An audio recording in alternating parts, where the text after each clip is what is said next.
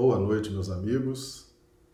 Estamos mais uma vez aqui reunidos para realizarmos os nossos estudos, as nossas lives. Hoje, sexta-feira, e hoje o nosso tema, o verdadeiro espírita. O verdadeiro espírita foi uma, uma afirmação trazida por Kardec e ela se encontra no Evangelho segundo o Espiritismo. E hoje, então, nós vamos estar trabalhando esse tema. Tá? Então, nosso cordial boa noite a todos. Nós muitas vezes não entendemos esse termo, né, espírita, o que vem a ser o espírita. O espírita, qual a diferença do espírita para um católico, para um, um evangélico, para alguém que cultiva uma religião oriental ou o próprio espiritualismo, por que espírita? Né? Então, qual a diferença? Existe alguma diferença nesse termo espírita? E por que essa questão do verdadeiro espírita? Né? O verdadeiro. Quer dizer, se existe um verdadeiro, deve existir, é, talvez, algo que não seja tão bem encaminhado, não é verdade? Então nós precisamos entender esse tema sobre o que seja o verdadeiro espírita. Tá? Então nós vamos trazer aqui o texto da nossa fundamentação. Ele se encontra lá no Evangelho segundo o Espiritismo, no capítulo 17.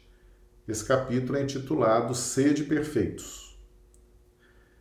Então, no item 4, os bons espíritas, Kardec trouxe essa afirmativa que é uma afirmativa muito conhecida no meio espírita e que nós vamos ler aqui agora. Reconhece-se o verdadeiro espírita pela sua transformação moral e pelos esforços que emprega para domar suas inclinações más. Então, repetindo, reconhece-se o verdadeiro espírita. Então, foi daqui que nós tiramos o tema dos nossos estudos de hoje, tá? o verdadeiro espírita, pela sua transformação moral e pelos esforços que emprega para domar suas más inclinações. Meus amigos, nós temos aí então uma afirmativa extremamente conhecida no meio espírita e extremamente importante.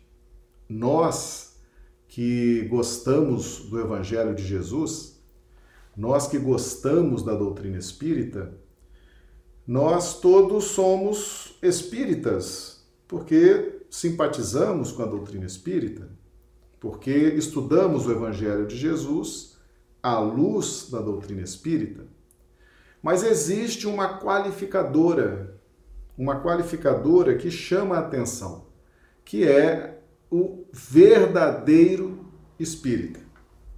Então existe o espírita genérico e existe o espírita qualificado.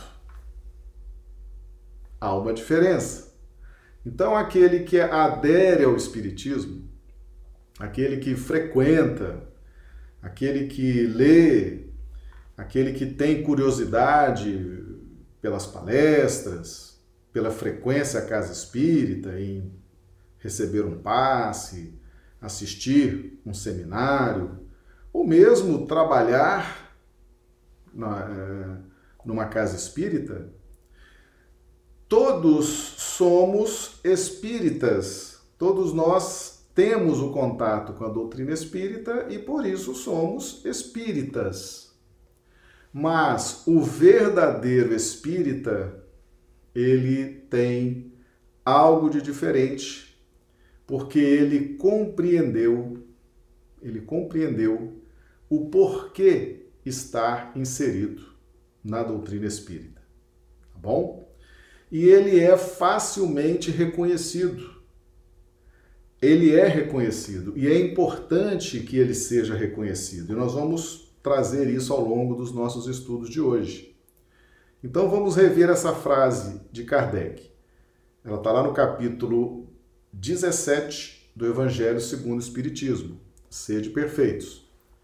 Reconhece-se o verdadeiro espírita pela sua transformação moral e pelos esforços que emprega para domar suas más inclinações. Então vamos começar pelas más inclinações. Meus amigos, no planeta que nós estamos, na Terra, que é um planeta de provas e expiações, todos nós, todos nós, temos ainda más inclinações.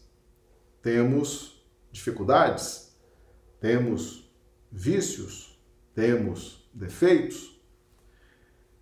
Mas isso, na medida em que nós temos contato com a doutrina espírita, nós passamos a compreender a necessidade de domar essas más inclinações.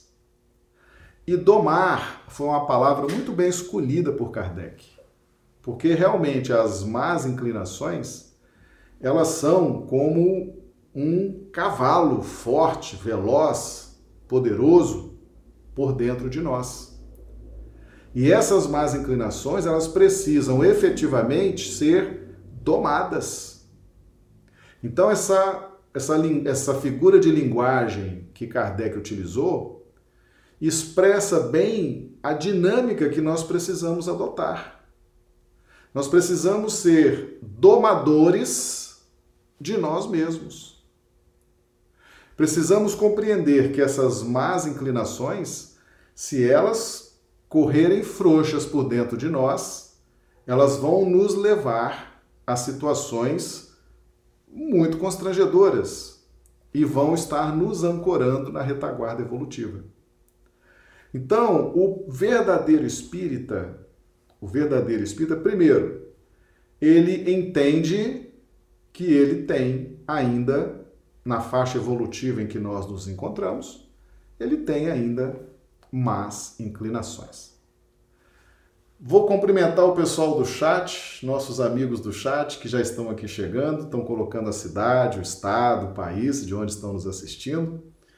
Então, a Maria do Socorro, da Ávila de Rio Branco, Ranulfo Alves Pereira, de Londrina, Paraná, Maria das Graças de Andrade, Rio Branco, Acre, Antônio Sampaio, Luiz e Conceição de Rio Branco, Isaura Cartori de Londrina, no Paraná, Geralda Dávila de Rio Branco, Nita Aguiar, Nita Aguiar, conte para nós aí, Nita, de onde você está nos assistindo.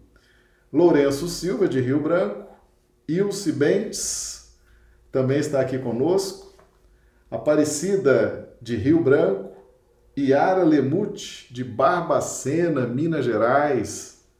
Então, os amigos que estão aqui conosco.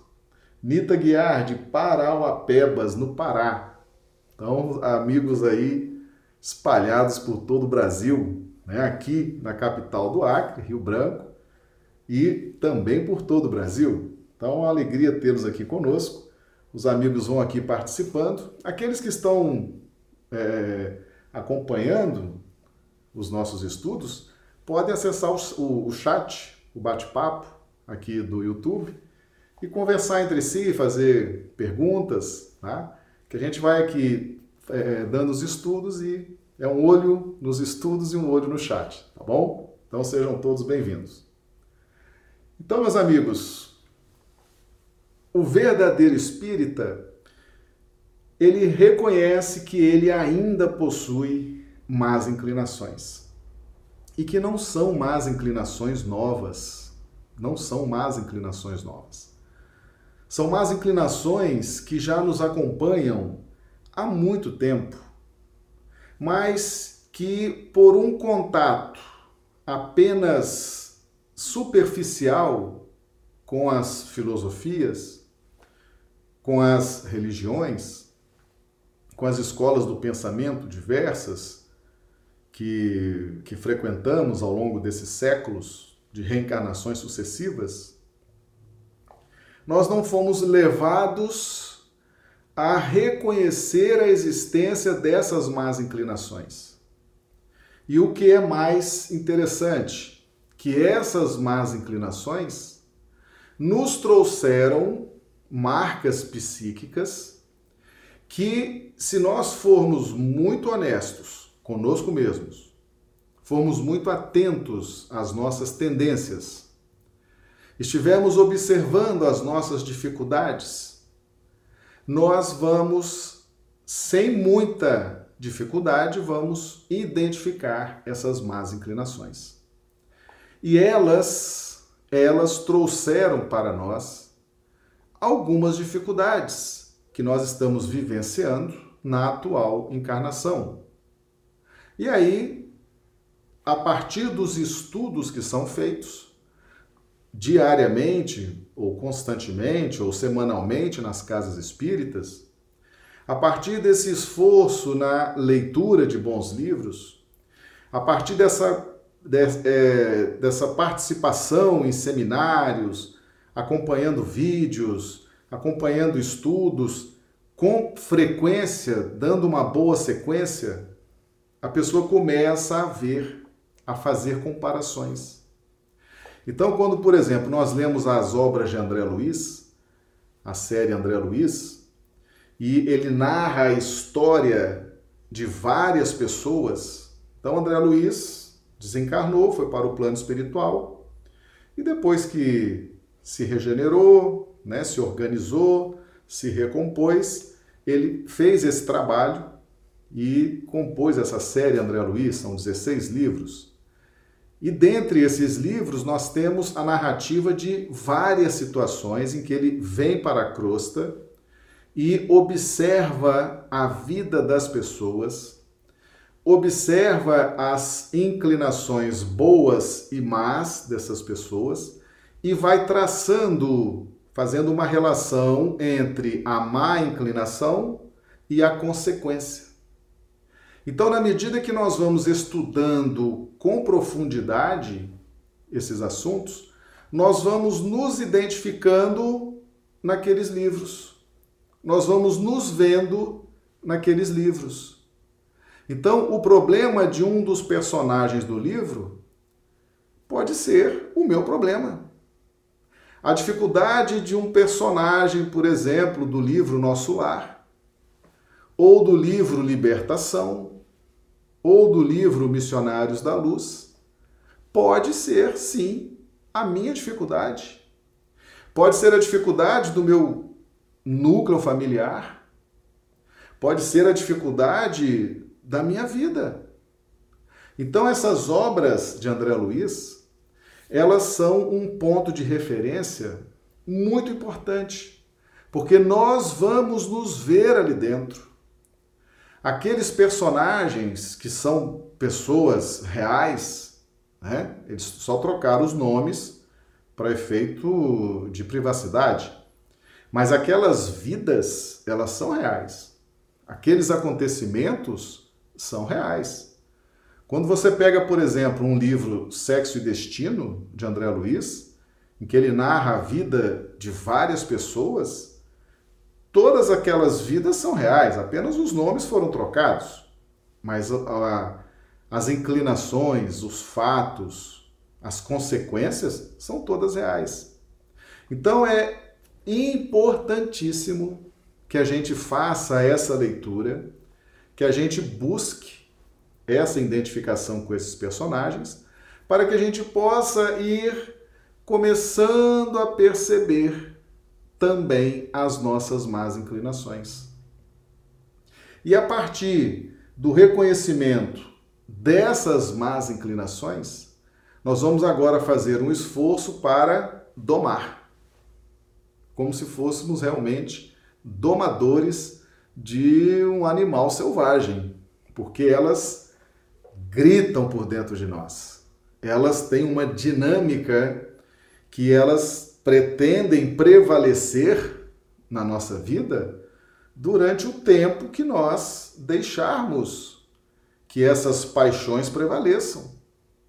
Então, quando eu identifico em mim, por exemplo, o apego ao materialismo, as ambições exageradas pelo ouro, pelo poder, pelo dinheiro. Quando eu identifico em mim vocações para querer a fama, para querer um estado de relevância, de destaque. Quando eu busco em mim vertentes de fanatismo religioso, quando eu busco em mim é, facilidade de mistificar alguém, de idolatrar alguém, quando eu busco em mim uh, uma tendência de praticar atos sem avaliar as consequências, isso tudo são paixões que estão dinâmicas por dentro de mim, estão circulando, estão gerando força, estão gerando é, é, dinamismo e estão me ancorando na retaguarda evolutiva. Então, o primeiro aspecto é aceitar. Sim, eu, Marcelo, tenho más inclinações.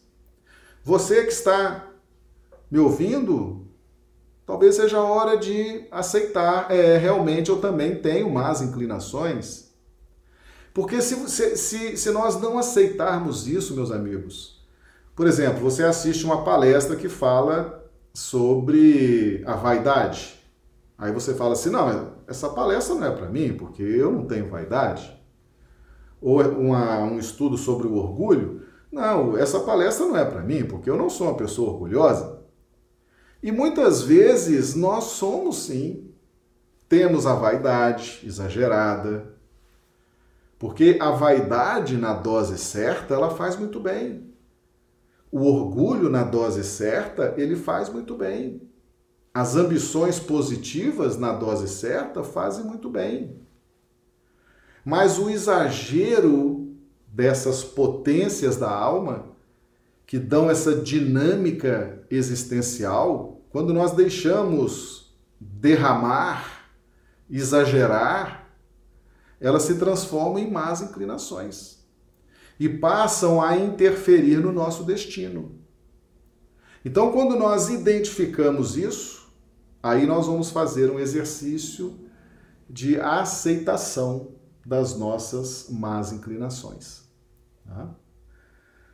Eu estou vendo aqui Maria de Lourdes Ribeiro Gomes, de Feijó, estado do Acre. Eu morei na cidade de Tarauacá, vizinha de Feijó, aqui no estado do Acre, região muito bonita, viu? Seja bem-vinda, Maria de Lourdes. Valdirene de Souza Pinto, Ivaipora, Paraná, os amigos aqui do chat, né? Adel Simone de Rio Branco, Marlise, Rio Branco, Anarube Marques de Belo Horizonte, Minas Gerais. Sejam todos bem-vindos. Os amigos coloquem aqui no chat como estão recebendo som e imagem, por gentileza. Meus amigos, você já aceitou que você tem más inclinações? Se você falar assim, Marcelo, eu não aceitei porque eu não sei quais são. Então eu sugiro que você leia essa série André Luiz, começando pelo livro Nosso Lar, depois vem Os Mensageiros, Missionários da Luz e vários outros. São 16 livros e tente se identificar com aqueles personagens, que na verdade não são personagens fictícios, não, são vidas reais, são fatos reais. André Luiz teve o cuidado apenas de trocar o nome. Então, na medida em que você vai se identificando, porque André Luiz faz um trabalho extraordinário, ele faz aquele trabalho junto com os mentores espirituais. Então, ele vai vendo os fatos, vai vendo as situações e vai fazendo um paralelo. A causa e o efeito.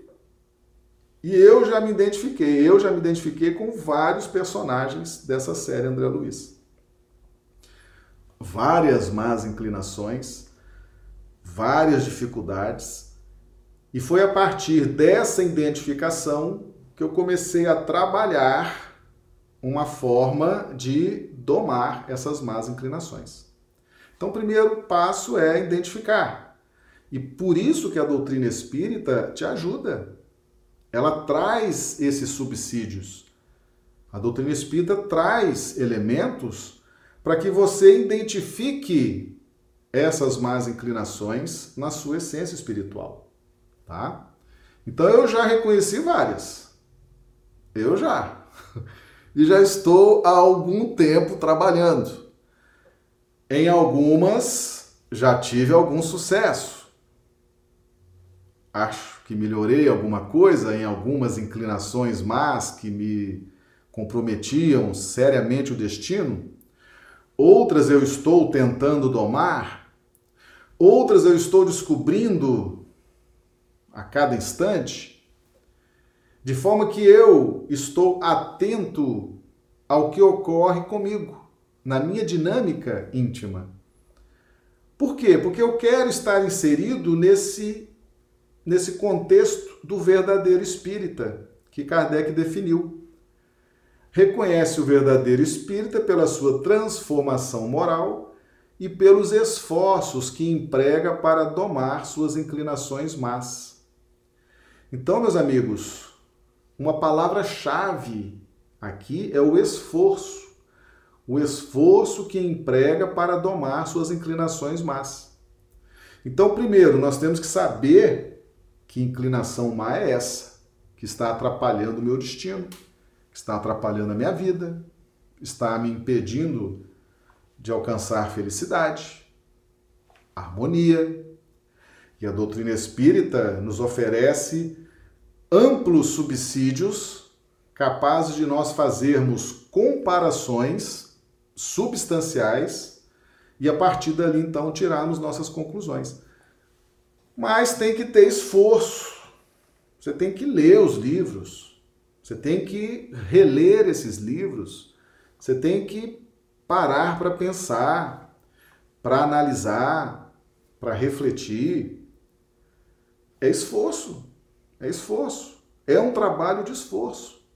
Jesus faz a parte dele. Jesus, como coordenador pessoal, individual dos trabalhos do Espiritismo, ele faz que chegue até nós essas informações. Agora, nós temos que fazer a nossa parte, que é pelo menos nos esforçar para ir em busca disso. E depois que nós identificarmos, não podemos desistir. Depois que você identificou uma tendência, uma inclinação ruim, tá? Uh, você tem que se esforçar para dominar aquilo, você tem que aprender a, a domar aquela má inclinação, tá? Então, esse primeiro aspecto, ele é fundamental. Os esforços que emprega para domar suas inclinações mais, é, suas más inclinações. Meus amigos, qual a conclusão mais lógica que nós tiramos desse primeiro tópico que nós estamos trabalhando aqui. Não existe espírita perfeito. Vou repetir. Não existe espírita perfeito. Ah, mas eu vou no centro espírita, aquelas pessoas são tão. têm uma aura de tanta bondade, de tanta sabedoria, de tanta fé, ninguém ali é perfeito. Não existe nenhum espírita perfeito. Por quê? Porque neste planeta que nós estamos, o que mais existe por dentro de nós ainda são as más inclinações, meus amigos. Então não espere que o espírita seja perfeito. Todos nós, o dirigente da casa espírita, o dirigente da reunião mediúnica, o médium, o trabalhador espírita, todos nós temos más inclinações que estão gritando por dentro de nós. E se queremos ser verdadeiros espíritas, nós devemos nos esforçar para domar essas más inclinações. E na medida que nós nos esforçamos, vocês nem imaginam o apoio da espiritualidade superior. Quando você começa a se esforçar, quando, quando eles sentem que você está engajado nesse esforço de transformação, eles também se esforçam para te ajudar. Eles vão fazer de tudo para aproveitar o seu esforço e te trazer mais informações, mais possibilidades, mais oportunidades. Mas é preciso que você, é preciso que eu, Marcelo, comece o esforço. Dê o primeiro passo nesse esforço. E a espiritualidade, vendo isso, então ela vem e nos acolhe e nos impulsiona nesses esforços. Não quer dizer que você vá conseguir domar uma má inclinação nessa vida. E nem a espiritualidade espera isso. Eles sabem que não funciona assim. Meus amigos, já, já houve alguns estudos, já houve alguns estudos que para o despertamento de uma virtude, às vezes, se demora 4 mil anos para despertar uma virtude na nossa intimidade espiritual. 4 mil anos. Então, nós vamos trabalhando hoje, por exemplo, o perdão, ou querer fazer ao outro o que gostaríamos que fizéssemos, que fizessem a nós, a gente começa hoje a trabalhar isso muito timidamente, né? Tem muitas coisas que nós fazemos aos outros que nós não gostaríamos ainda que fizesse que fosse, fosse feita a nós, mas a gente faz. Mas a gente já está fazendo aqui um pouquinho, olha, vou fazer isso aqui porque eu não gostaria que, né? Gostaria que fosse assim, que fosse feito comigo, então eu vou fazer com você assim, que eu gostaria que assim também fosse feito comigo. Aí ali na frente a gente cai de novo, faz uma coisa com a pessoa que a gente não gostaria que fosse feito com a gente. Aí já reflete, né? Fala, puxa, fiz besteira, né? Não tô aqui com remorso, não era isso que eu queria fazer com essa pessoa, não era desse jeito que eu queria falar com essa pessoa. Já teve algum remorso? Já há um indício de que você está se transformando? E assim você começa. Né?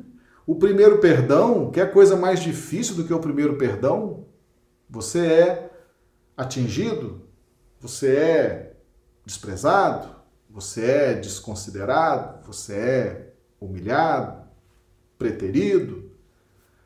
Aquele primeiro, aquela primeira dinâmica do perdão, às vezes você fala assim: puxa vida, ah, eu nem eu estou me conhecendo, porque eu, eu, eu passo é por cima, eu arrebento, eu.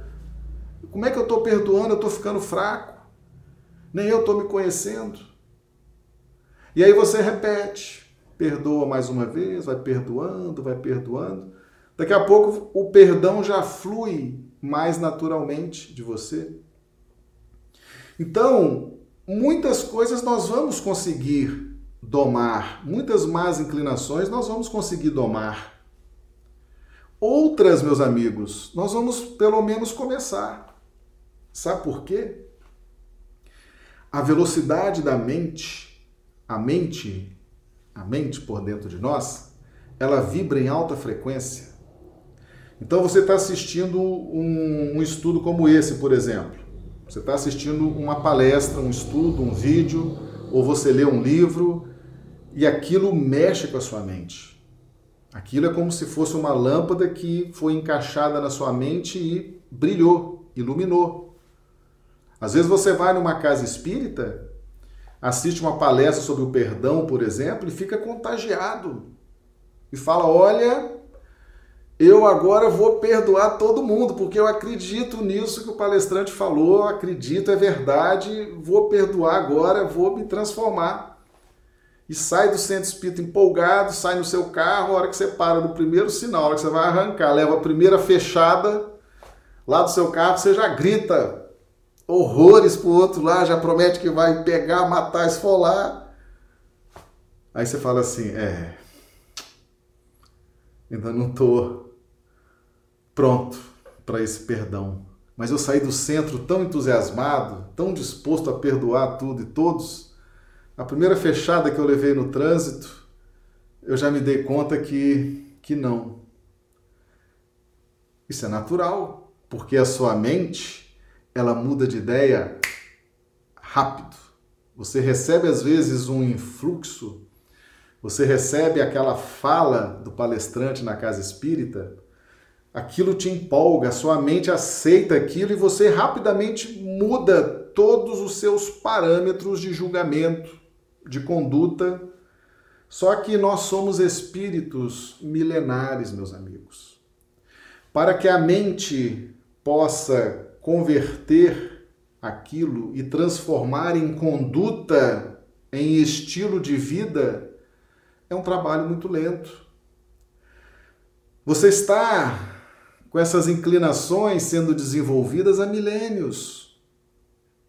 Encarnação após encarnação. Então, uma empolgação diante de um livro espírita, diante de uma palestra espírita, a sua mente aceita, mas na hora que você vai movimentar o seu cosmo espiritual, você sente que vai precisar de mais esforço, vai precisar de repetição, vai precisar de mais frequência. Então, vamos entender isso. O importante é o esforço. O resultado ele virá no tempo. E nós precisamos entender a diferença entre a velocidade de processamento da nossa mente e a velocidade de processamento do nosso cosmo espiritual. Eu posso compreender perfeitamente, filosoficamente, doutrinariamente, os postulados da doutrina espírita, mas posso não conseguir vivenciá-los ainda. Eu estou, eu entro em estado de conflito mas esse conflito é, é, é excelente. No meu caso, por exemplo, que fiz a opção de trabalhar com divulgação, divulgação da doutrina espírita, eu elegi na minha vida o conflito. Por quê? Porque eu estou transmitindo o que não é meu, eu estou transmitindo o que é dos espíritos, eu estou transmitindo o que é de Jesus, estou falando, estou ensinando, estou mostrando. E se eu não vivenciar isso, eu gero um conflito consciencial. E se eu não administrar este conflito consciencial, promovendo uma transformação, ou seja, eu quero ajustar a minha conduta com o meu discurso. A minha conduta está na retaguarda, o meu discurso está à frente. Então eu elegi esse conflito para tentar trazer a minha conduta, o meu pensamento, o meu sentimento ao discurso, como palestrante, como, como divulgador da doutrina espírita. Por quê? Porque a minha mente entendeu rapidamente os postulados do Evangelho, os postulados da doutrina espírita. Mas o meu cosmo espiritual, a minha intimidade espiritual milenar, traz más inclinações muito arraigadas. Então, o conflito, ele é benéfico quando nós fazemos isso de forma consciente. Então, eu estou buscando adequar a minha conduta ao que eu ensino. Eu elegi isso ao abraçar a tarefa de divulgar o Evangelho e a doutrina espírita. Mas eu estou lutando contra as minhas más inclinações. E respeito a diferença que existe entre a vibração da mente, ou seja, eu posso entender rapidamente os postulados espíritas, mas vivenciá-los eu vou precisar de tempo, de esforço. Vou ter que domar para que eu possa então adequar conduta e discurso. Mas eu estou me esforçando. E é isso que Jesus quer de nós. Pelo menos o esforço. Você, meu amigo, que está na casa espírita, você não é obrigado a ser perfeito, não.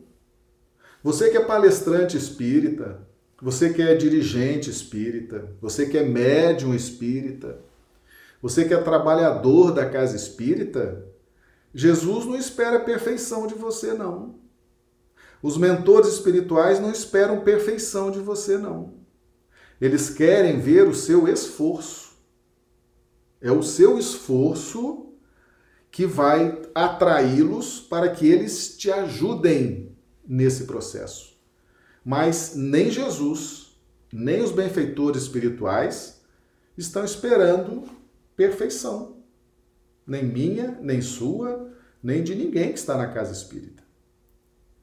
Então, nós não podemos é, pensar, pensar que numa casa espírita ou que os espíritas são seres perfeitos, que não erram, que não têm dificuldades. Não, todos estão em conflito, porque já aprenderam, já assimilaram de alguma forma os postulados espíritas do ponto de vista teórico, filosófico, e estão agora lutando para adequar conduta com entendimento. Mas é preciso esforço.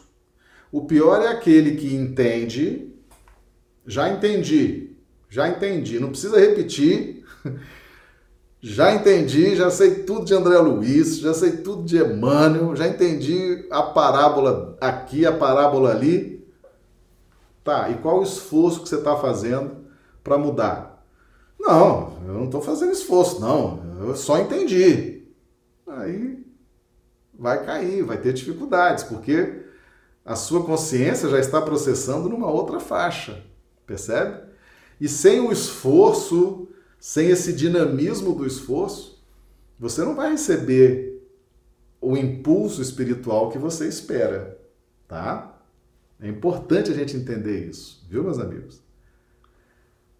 E a primeira parte reconhece o verdadeiro espírita pela sua transformação moral, que é a consequência, a consequência, uma das consequências quando nós começamos a domar nossas más inclinações. A gente começa a se transformar moralmente. E o que é transformação moral? A força moral, então, quando nós falamos de força moral, nós estamos falando da resultante de duas dinâmicas que ocorrem por dentro de nós. A primeira dinâmica é a do pensamento. A segunda dinâmica é a do sentimento. Então, nós somos criaturas que pensamos e sentimos. Para pensar, nós temos uma linha vibracional por dentro de nós chamada razão. Para sentir, nós temos uma linha vibracional por dentro de nós chamada sentimento.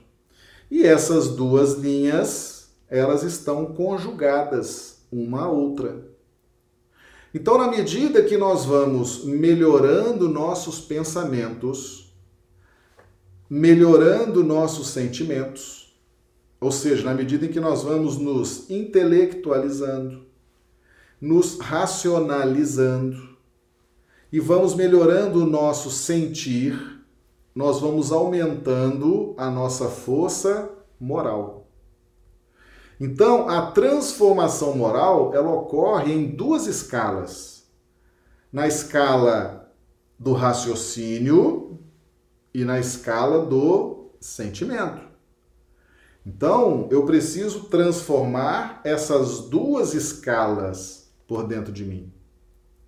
Eu não posso investir só em conhecimento, em racionalidade. Eu tenho que investir também no despertamento do sentir. E uma linha influencia a outra a cada minuto da nossa existência. Então nós vamos transformando essas duas linhas dinâmicas e a resultante dessas duas transformações produz a moral, a força moral, a potência moral que nós estamos o tempo, o tempo inteiro buscando essa transformação. Então, doutrina espírita, ela tem esse objetivo. A transformação moral. Você não está na doutrina espírita para receber espírito. Você não está na doutrina espírita para ser médium, para fazer psicografia, psicofonia. Você não está na doutrina espírita para outro objetivo qualquer que não seja a sua transformação moral e domar suas más inclinações. Esse é o verdadeiro espírita. Esse é o verdadeiro espírita. Foi assim que Kardec conceituou o verdadeiro espírito. Ou seja, meus amigos, não existe espírita perfeito. Não existe presidente de centro espírita perfeito. Não existe presidente de federação perfeito. Não existe médium perfeito. Não existe trabalhador espírita perfeito. Todos nós que estamos ali estamos nessa dinâmica de domar nossas más inclinações e efetivar nossa transformação moral.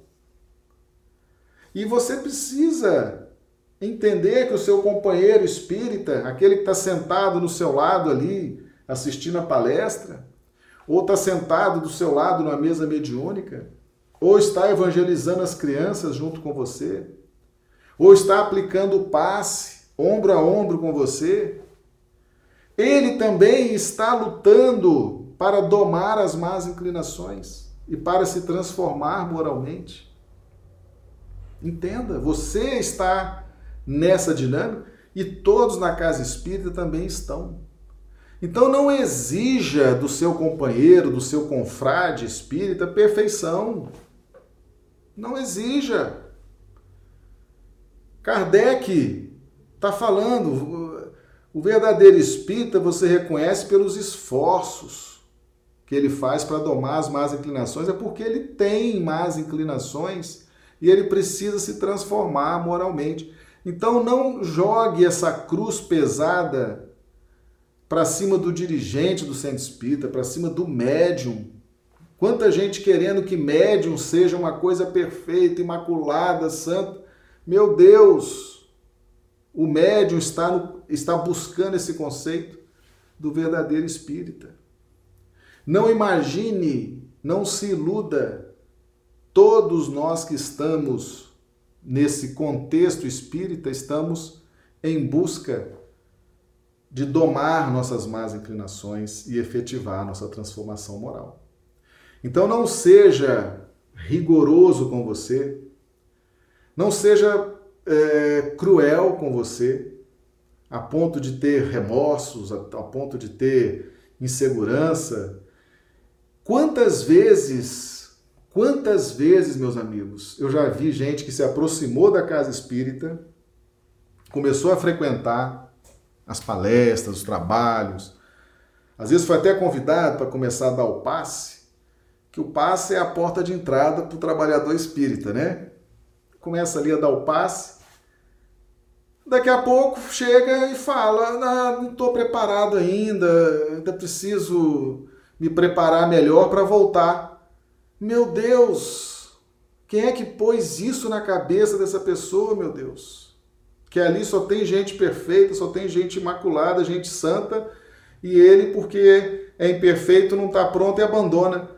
Que que é isso? Não pode pensar assim não.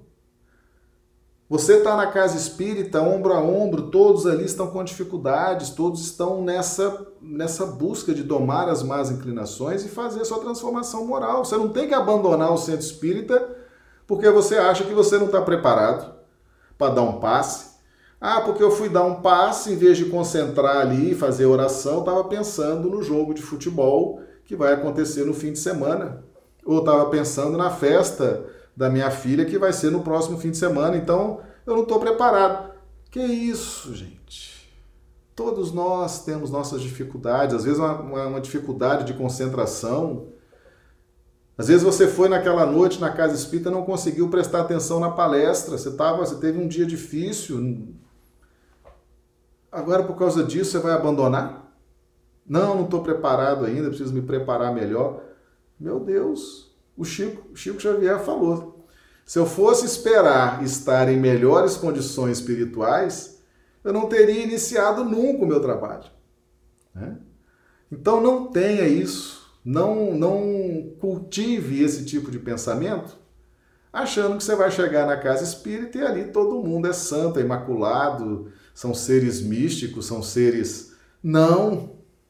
Tá todo mundo no mesmo barco. E tem muito espírita ali que não se deu conta ainda Às vezes está ali de uma forma, às vezes até meio inconsciente ainda, né? Ainda não se deu conta que precisa domar as más inclinações e efetivar a sua transformação moral. Tá?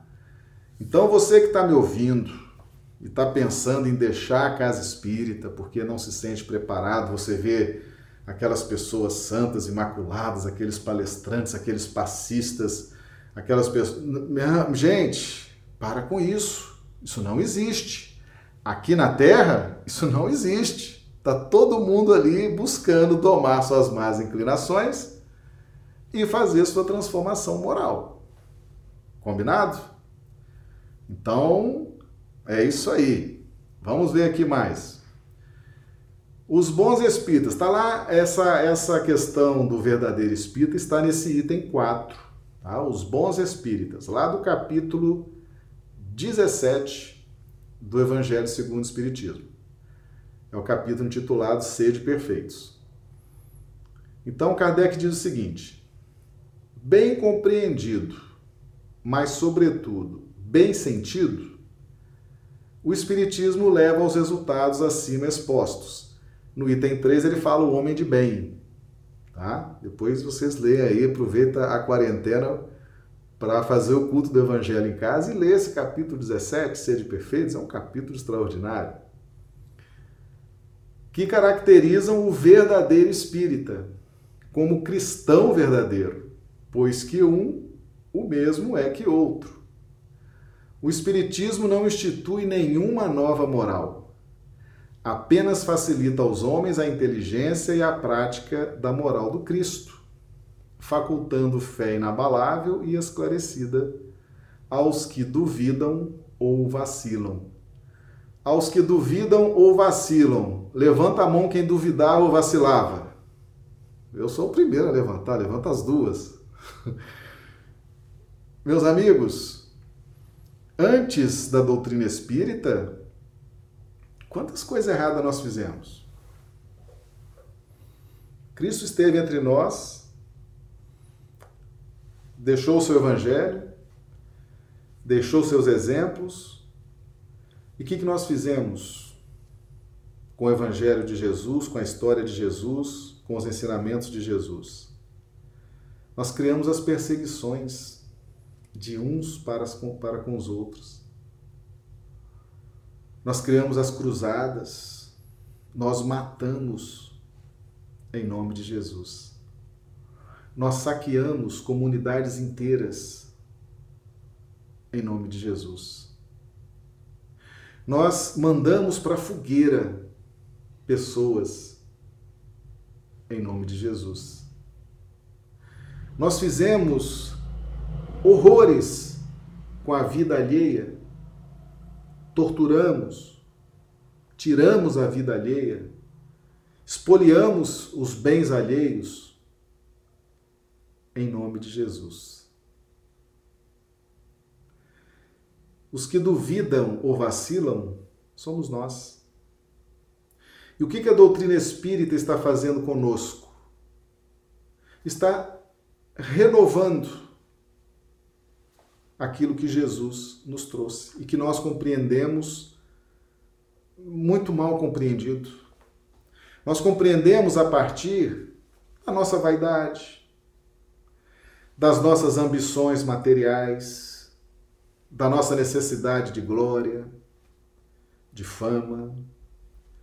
Nós nos fanatizamos com sacerdotes, com autoridades religiosas, idolatramos, mistificamos, taxamos de infalíveis os homens, porque eram sacerdotes dessa ou daquela linha, são infalíveis. Seguíamos cegamente o que esses homens decretavam. Os que vacilam ou duvidam somos nós, meus amigos. Então o espiritismo, ele não institui nenhuma nova moral. É a mesma moral do Cristo. Ele apenas facilita aos homens a inteligência e a prática da moral do evangelho que Jesus nos trouxe. e nos faculta a fé inabalável e esclarecida, para que a gente não duvide mais e não vacile mais. Quantos de nós estamos hoje com o destino comprometido? Estamos sofrendo as injunções da lei de causa e efeito no seu aspecto de correção, para corrigir a vaidade, corrigir o fanatismo, corrigir a mistificação, a idolatria aos sacerdotes, às instituições religiosas organizadas? Quantos de nós estamos sofrendo porque seguimos homens a vida inteira em vez de seguir o Evangelho do Cristo? Comprometemos nosso destino, comprometemos nossa felicidade, vacilamos. E a doutrina espírita hoje bem compreendida e bem sentida, vai nos libertar dessas injunções menos felizes. Compreende? Não há nenhuma novidade. As balizas morais e conceituais Jesus já trouxe ó, há dois mil anos atrás.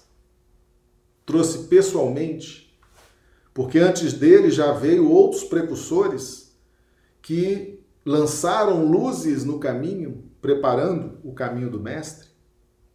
E ele veio e trouxe, e nós interpretamos. Não como deveríamos interpretar, mas dando vazão às nossas más inclinações. E aí fizemos tudo isso que eu já disse aqui anteriormente. Né?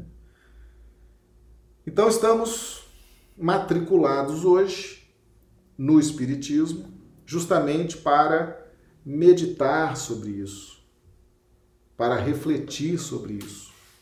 Aí você fala assim: ah, Marcelo, eu não lembro de nada, não. Você está falando essas coisas aí. Não lembro se eu tive em cruzadas, não, tive, não lembro se eu estive em inquisição, não lembro se eu tive matando gente, não, não lembro se eu tive fazendo isso, fazendo aquilo. Bem-aventurados os cegos. Tem um texto no Evangelho segundo o Espiritismo que fala isso. Bem-aventurados os cegos, porque eles estão sendo tratados. Então, é normal que a gente não lembre dessas coisas. Elas poderão ser reveladas para nós ao longo do tempo, desde que a gente esteja amadurecido e preparado para compreendê-las. Mas, meus amigos, nós precisamos fazer uma releitura das balizas morais e conceituais que Jesus trouxe para nós. Que ninguém mate mais em nome do Cristo, que ninguém saqueie mais em nome do Cristo, que ninguém destrua a felicidade alheia em nome do Cristo, e que ninguém queira substituir o Cristo na casa espírita, avocando para si aquilo que é do Cristo, né? querendo ser aquilo que o Cristo é que deve ser. Quando nós entramos numa casa espírita, nós estamos em busca de Jesus, em busca do Cristo. Aqui na nossa casa espírita em Rio Branco, quando as pessoas chegam, nós falamos: vocês não vieram aqui para me ver, não. Para ver os trabalhadores, para ver os médios, vocês vieram para ter um encontro com Jesus. E nós estamos nos esforçando para facilitar essa ambientação trazendo a mensagem, reproduzindo as mensagens do Evangelho, da doutrina espírita, para que o público que frequenta a casa espírita tenha contato com Jesus. Certo? A doutrina espírita não trouxe nenhuma novidade. Ela está agora clareando para nós aquilo que Jesus trouxe naquela época e que não poderia trazer de forma diferente, né? Olha aqui a questão 627 do Livro dos Espíritos. Uma vez que Jesus ensinou as verdadeiras leis de Deus, qual a utilidade do ensino que os Espíritos dão? Terão que nos ensinar mais alguma coisa? E o Espírito de Verdade respondeu: Jesus empregava a miúde, na sua linguagem, alegorias e parábolas, porque falava de conformidade com os tempos e os lugares. Faz-se necessário agora que a verdade se torne inteligível para todo mundo muito necessário é que aquelas leis sejam explicadas e desenvolvidas. Tão poucos, eu, tão poucos são os que as compreendem e ainda menos os que as praticam. A nossa missão consiste em abrir os olhos e os ouvidos a todos, confundindo os orgulhosos e desmascarando os hipócritas. Os que vestem a capa da virtude da religião, a fim de ocultarem suas torpezas. O ensino dos Espíritos tem que ser claro e sem equívocos, para que ninguém possa atestar ignorância e para que todos o possam julgar e apreciar a partir da razão. Estamos incumbidos de preparar o reino do bem que Jesus anunciou. Daí a necessidade de que, de que a ninguém seja possível interpretar a lei de Deus ao sabor de suas paixões, nem falsear o sentido de uma lei toda de amor e caridade. Meus amigos, nós estamos aí então vendo como que Jesus trouxe o seu evangelho, como que Jesus trouxe a sua doutrina dentro de uma possibilidade de compreensão daquele tempo. Para fazer o quê? É como ele podia dizer, como ele podia trazer para nós. Mas agora aquelas leis estão sendo explicadas e desenvolvidas. Tão poucos são os que as compreenderam. Eu sou um que não compreendi muito bem o Evangelho de Jesus antes da doutrina espírita. Eu sou um que interpretei errado. Interpretei a partir de critérios que não me fizeram bem, que me comprometeram o destino.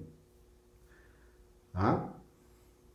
E agora, através da doutrina espírita, estou buscando corrigir tudo isso. Para que ninguém possa pretestar ignorância e para que todos o possam julgar e apreciar com a razão. Estamos incumbidos de preparar o reino do bem que Jesus anunciou. Daí a necessidade de que a ninguém seja possível interpretar a lei de Deus ao sabor de suas paixões,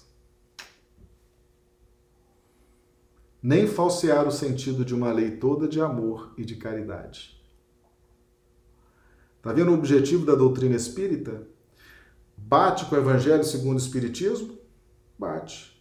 A doutrina espírita vai nos fazer enxergar nossas más inclinações, para que nós possamos domá-las, para que nós possamos efetivar nossa transformação moral. Então, meus amigos, a questão 627 de O Livro dos Espíritos deixa muito claro muito claro por que, que o Espiritismo é tão rico de detalhes, tão cheio de detalhes, que é para que a gente possa efetivamente ir domando as nossas paixões, domando as nossas ambições, parar de querer ter fama, glória, dinheiro, deixar de ser fanático, deixar de ser inconsequente domar essas más inclinações e receber a doutrina do Cristo como algo que vá nos libertar e vá nos encaminhar para frente e para o alto. Essa é a proposta da doutrina espírita. Por isso que muitos de nós ainda estamos aí é, incompreendendo a doutrina espírita, querendo dar um jeitinho daqui, um jeitinho dali, não, não é bem assim, né? A gente dá teste, a gente ainda traz as interpretações equivocadas que fizemos, a gente ainda traz muito disso dentro de nós. Então nós precisamos deixar que a doutrina espírita nos banhe com essas luzes e que a gente identifique essas más inclinações a partir do que está acontecendo na nossa vida, a partir das dificuldades que estamos enfrentando a partir dos sofrimentos que estamos atravessando. Não é verdade? Então, conhece-se o verdadeiro espírita pela transformação moral e pelos esforços que emprega para domar suas más inclinações. Tá bom? Deixa eu dar uma passadinha aqui no chat. Anarubi, racionalizar, você disse tudo. Elis, como tirar a dor da alma que nós pensamos que os outros nos colocam no pensamento, tanto bem quanto o mal? Porque as pessoas se fazem de vítima e não reconhecem o erro e culpa os outros. Exatamente, dificilmente a gente assume nossos erros, né, as nossas más inclinações. Nós temos uma tendência de transferir, transferir responsabilidades, né? E as más inclinações, meus amigos, é uma realidade de cada um de nós, tá? Anarubi, toda transformação exige da consciência coragem e maturidade não existe aprendizado sem erros e acertos. Verdade, Anarubi. A evolução se dá de forma paulatina, ela não dá saltos. Exatamente. Meus amigos, respeite, respeite a sua evolução. Entenda a necessidade de domar as más inclinações. Eu já estou entendendo a necessidade de domar as minhas, já estou me esforçando para domá-las Estou me, me, me esforçando para realizar minha transformação moral. Estou me esforçando. Não sei se vou conseguir, mas pelo menos já estou me esforçando. Já compreendi os erros cometidos, já compreendi a forma equivocada como interpretava o Evangelho de Jesus antes da doutrina espírita, e agora estou me reconstruindo no campo da fé e no campo do autoconhecimento. Tá? E estou transmitindo isso para vocês, estou trazendo esse testemunho. Uh, se servir de estímulo para que você também faça isso, é, eu fico, fico feliz, tá? Então vamos nos conscientizar disso, tá bom? E vamos nos encaixar, vamos nos esforçar para encaixar nesse conceito do verdadeiro espírita. Capítulo 17 do Evangelho segundo o Espiritismo, intitulado Sede Perfeitos. Está lá no item 4, é, e está lá essa frase de Kardec. Reconhece o verdadeiro espírita pela sua transformação moral e pelos esforços que emprega para domar suas más inclinações. Meus amigos, hoje é sexta-feira, né? Estamos chegando aí ao final de mais uma semana de estudos. Amanhã ainda teremos estudos, viu? Sábado, no mesmo horário, 19h30, faremos aqui a nossa live, tá bom? Nós já estamos nos despedindo, então, antes da gente fazer o encerramento, né, vocês, na medida das possibilidades, coloquem aqui no chat, os amigos do chat, o que acharam dos nossos estudos de hoje. Né? Esse feedback de vocês vai nos dando um parâmetro né? Se estamos indo bem, se estamos falando bem ou se estamos falando bobagem, né? então, esse feedback nos traz também responsabilidade e compromisso, tá bom? Então, por favor, antes de saírem aqui do chat, e mesmo depois, se você estiver vendo esse vídeo, né, porque ele fica postado no YouTube, mesmo depois, faça os seus comentários também, tá certo? Lá existe aquele like, né? Aqui nesse, nesse mundo do YouTube tem essa, tem essa questão do sininho, né? Você aperta lá o sininho, você se inscreve no canal, aperta lá o sininho, você recebe as notificações quando a gente posta um vídeo. E se você curte lá o vídeo, o YouTube entende que aquele vídeo está sendo bem visto e ele começa a divulgar, tá? Então, se você quiser, pode, pode fazer isso também, pode curtir, pode ajudar a divulgação desse vídeo. E antes da gente encerrar, eu estou trazendo essa semana para vocês uma das formas da caridade. Está lá no Evangelho segundo o Espiritismo, capítulo 13. Instrução dos Espíritos, é uma mensagem do Espírito Carita, em Lyon, 1861. Vós, espíritas, podeis sê-lo, caridosos, na vossa maneira de proceder para os com os que não pensam como vós. Pessoal de outras religiões, ou pessoal ateu, que não tem religião também, induzindo os menos esclarecidos a crer, mas sem os chocar. Cuidado, respeite, respeite a religião do próximo, respeite o ponto de vista do próximo, não choque ninguém, tá? Sem investir contra as suas convicções, e sim atraindo-os amavelmente às nossas reuniões, como essa aqui, por exemplo, né? Ou das casas espíritas, quando voltar às reuniões presenciais, onde poderão ouvir-nos e onde saberemos descobrir nos seus corações a brecha para neles penetrarmos.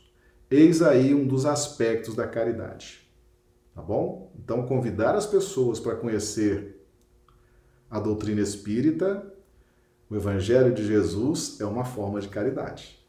Tá bom? Então, convide amigos, parentes, convide as pessoas. Se esses ensinamentos estão te fazendo bem, vão fazer bem para as outras pessoas. Então convide, dê a elas também essa oportunidade, tá bom? Meus amigos, um grande abraço para vocês, viu? Que tenhamos todos aí uma, uma noite de sono reparador das nossas energias. Que Deus abençoe a todos nós. E amanhã, se Deus quiser, estaremos aqui de volta. Tá bom? Amanhã espero revê-los todos aqui para que a gente possa dar continuidade aí aos nossos estudos, tá bom?